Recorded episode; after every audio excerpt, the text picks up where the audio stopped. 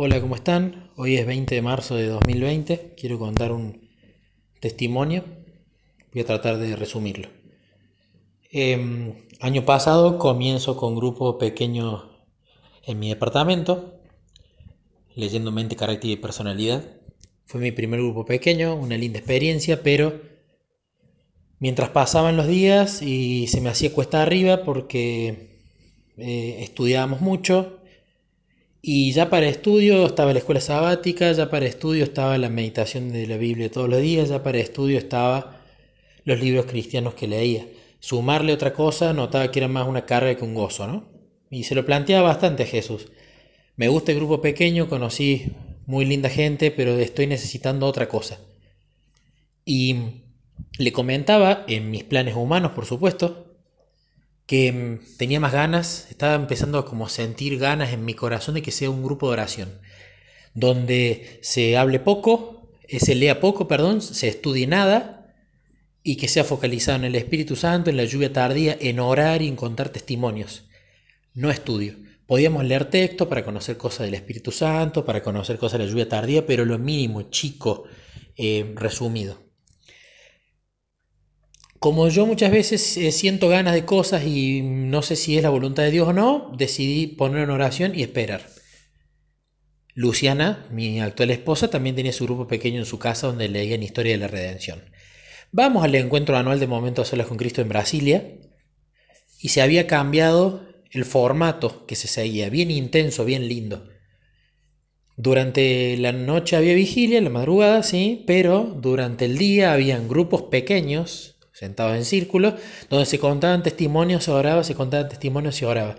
No se leía nada, no se estudiaba nada. Y cuando vi ese formato me encantó y lo vi bastante alineado a lo que yo venía sintiendo que quería para el grupo de oración, en lugar del grupo pequeño. Lo hablamos con Luciana, le gustó la idea y dijimos, bueno, cuando nos casemos y ya nos mudemos, eh, sería bueno hacer un grupo pequeño en casa, pero con esas directivas, que sea más un grupo de oración. Vino el casamiento, bendecido, hermoso, la verdad que estamos muy agradecidos con Jesús. Vino el tema de cómo Él mostró la, casa, o testimonio aparte. La cuestión es que estaba pasando el tema de las ganas de grupo pequeño. Y lo venía hablando con Jesús. Bueno, Jesús, ya nos hemos mudado, ya es momento de poder formar el grupo pequeño, pero ¿vos querés que sea un grupo de oración? De nuevo eso estaba en, las charlas con él. Luego de esas charlas, al poquito tiempo, horas, días, em, en el grupo de WhatsApp de los líderes de grupo pequeño escribe una de las personas a cargo diciendo que quería organizar una reunión con todos los líderes de grupo pequeño porque iba a cambiarse la manera en la que se iban a hacer los grupos pequeños. Y yo antes que nada mandé unos audios antes de esa reunión, apenas escuché el audio, porque quería aclarar que con Luciana teníamos este sentido de querer hacer algo distinto a un grupo pequeño. Queríamos hacer este grupo de oración, donde de nuevo, focalizado en Espíritu Santo, en lluvia tardía, en orar mucho y en leer poco y nada, porque ya había mucho estudio en la iglesia y queríamos hacer algo entre semana que entre sábado y sábado sea un lindo refrigerio espiritual con oración intercesora, con pedidos, con eh, clamor por el Espíritu Santo, etc.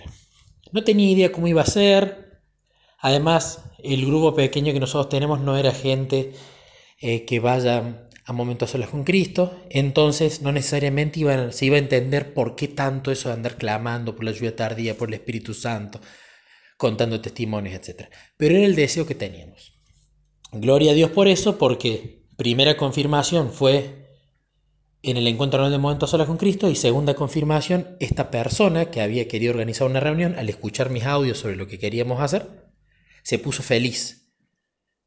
Porque ella dijo, casualmente es eh, la persona que me dio los estudios bíblicos, ella dijo, el Espíritu Santo a mí me impresionó lo mismo y ella estaba contenta porque encontraba que era otra confirmación. Dos personas distintas a las que el Espíritu Santo les estaba mostrando, incitando, ofreciendo de hacer un grupo de oración en lugar de grupo pequeño, focalizado en pedirlo a Él y a la lluvia tardía. Así que esa fue la segunda confirmación. Entonces, bueno, con las dos confirmaciones, contento, hermoso testimonio, yo estaba contento, agradecido con Jesús. Digo, bueno, será cuestión de organizar y hacer la reunión en casa, conseguir, no sé, almohadones, un lugar cómodo, etc. ¿Qué pasa? Pasa todo esto del coronavirus. Y entonces, por supuesto, por una cuestión eh, obvia, no era menester y no era apropiado juntarse entre mucha gente para evitar el tema del contagio. Entonces, bueno, le dije a Jesús, bueno, lo querrás posponer para después, pero sería muy bueno un grupo pequeño ahora, pero no se puede. Siento que estoy siendo... Em, no estoy haciendo bien las cosas.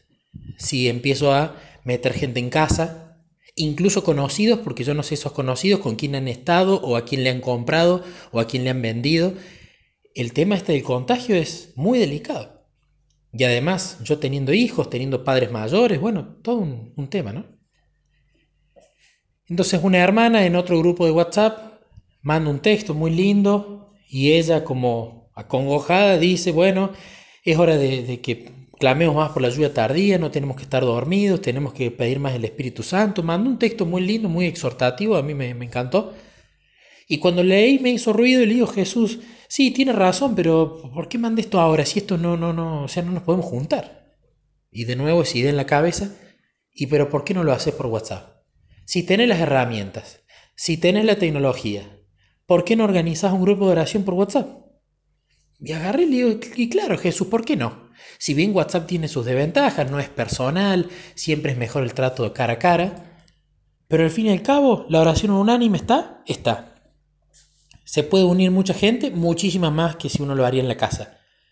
¿Hay flexibilidad con los horarios? Por supuesto, porque incluso lo puede hacer la gente eh, de manera diferenciada eh, a distintos horarios si no pueden, incluso gente de otros países. Entonces agarré, ofrecí la idea, gustó y empezamos a hacer, ya va a ser el cuarto día. Y la verdad que es de bendición.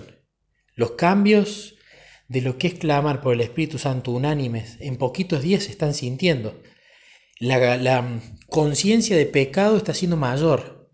Y al fin y al cabo, los planes de uno, que quería tener un grupo pequeño en su casa, son maravillosos cuando uno los deposita en mano de Dios, porque al fin y al cabo es un grupo pequeño de aproximadamente 100 personas, que se hace por WhatsApp todos los días al mismo horario, cosa que sería impracticable si lo haríamos de manera personal, no solo por cuestiones legales, sino por cuestiones de espacio y por cuestiones que no todo el mundo puede todos los días.